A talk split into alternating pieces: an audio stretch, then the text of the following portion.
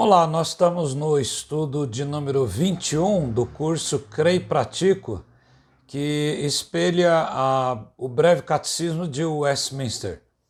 É, nós estamos nesse estudo 21 que tem o tema O Redentor dos Escolhidos de Deus. Redentor na teologia é uma palavra usada para um libertador do estado de pecado trazido pelos primeiros pais, Adão e Eva. A palavra é usada, por exemplo, no Antigo Testamento, em Isaías 63, no verso 10, quando o profeta diz: Mas tu és o nosso pai. Abraão não nos conhece, Israel não nos reconhece, mas tu, ó Senhor, és o nosso pai, nosso redentor é o teu nome desde a antiguidade. No Novo Testamento, o nosso redentor é Jesus.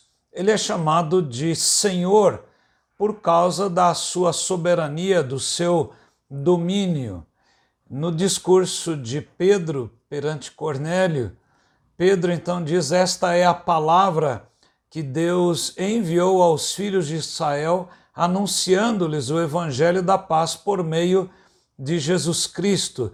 Este é o Senhor de todos, diz o apóstolo Pedro em Atos 10, verso 36. Ele também, além de ser chamado Senhor, é chamado também de Jesus, porque ele salvará o seu povo do seu pecado. Veja em Mateus 1, 21, quando os anjos vão dar a notícia do nascimento de Jesus, é, os anjos dizem: Ela dará à luz um filho e você porá nele o nome de Jesus porque ele salvará o seu povo dos pecados deles. Então ele é não só Senhor, mas também Salvador. Ele é ainda chamado de Cristo ou Cristos, o prometido, né? o que é ungido pelo Pai com o Espírito Santo que lhe foi dado sem medida.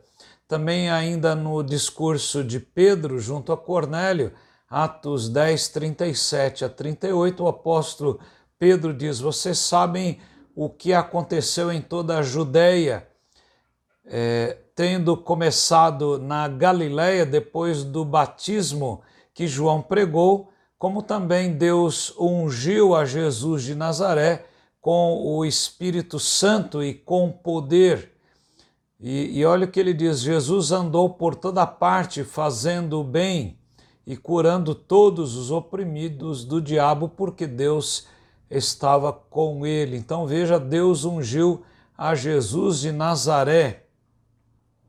Então a pergunta 21 vai dizer: quem é o redentor dos escolhidos de Deus? A resposta: o único redentor dos escolhidos de Deus é o Senhor Jesus Cristo, que sendo eterno, Filho de Deus, se fez homem e assim foi e continua a ser Deus e homem em duas naturezas distintas e uma só pessoa para sempre. Quais as referências?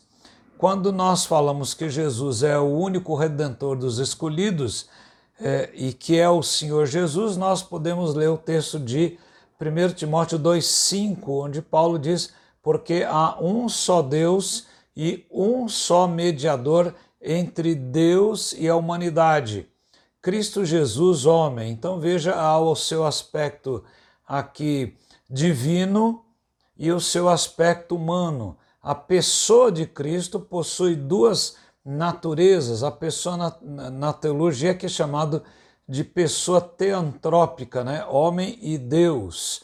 Então, Jesus é aquele que tem é, duas naturezas em uma só pessoa. É, em João 1,14, o apóstolo João nos diz: E o Verbo se fez carne e habitou entre nós, cheio de graça e de verdade, e vimos a sua glória como a glória do unigênito do Pai.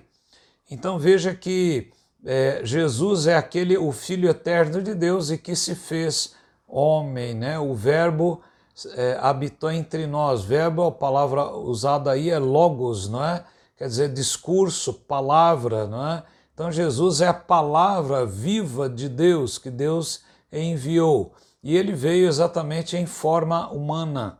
Romanos 9, 5, Paulo diz: deles são os patriarcas e também deles descende o Cristo, se referindo ao povo judeu.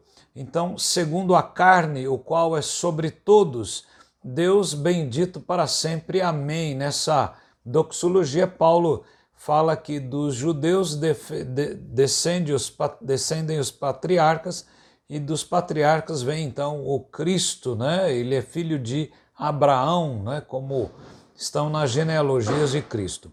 Em Colossenses 2,9, é, nós podemos ler quando Paulo diz, num belo discurso ali no capítulo 2, sobre a pessoa de Cristo, ele diz: Porque nele habita corporalmente toda a plenitude da divindade. Então Jesus está plenamente como Deus e plenamente como homem. Em Hebreus 13, no verso 8, o autor aos Hebreus diz que Jesus Cristo é o mesmo ontem, hoje e o será para sempre. É, ter o conhecimento de, de que Jesus é o redentor dos escolhidos é muito bom.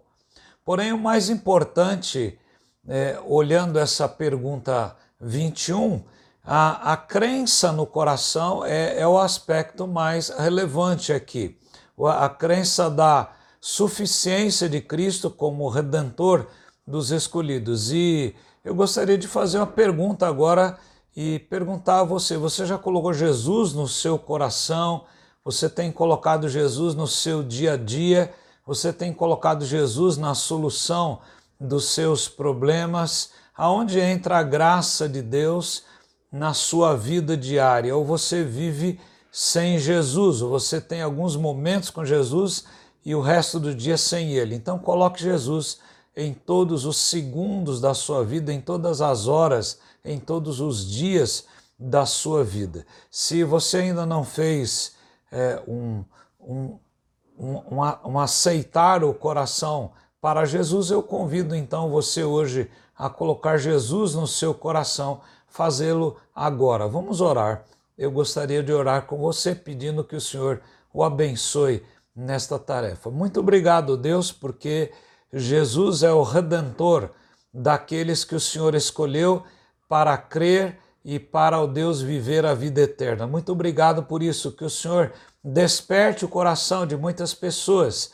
diante, ó Deus, destas doutrinas da graça, para que Jesus de fato seja não só no conhecimento redentor, mas também na prática da nossa vida. Ó oh, Deus, faz isto e desperta os corações que ainda dormem. Nós oramos ao Pai em nome de Jesus. Amém.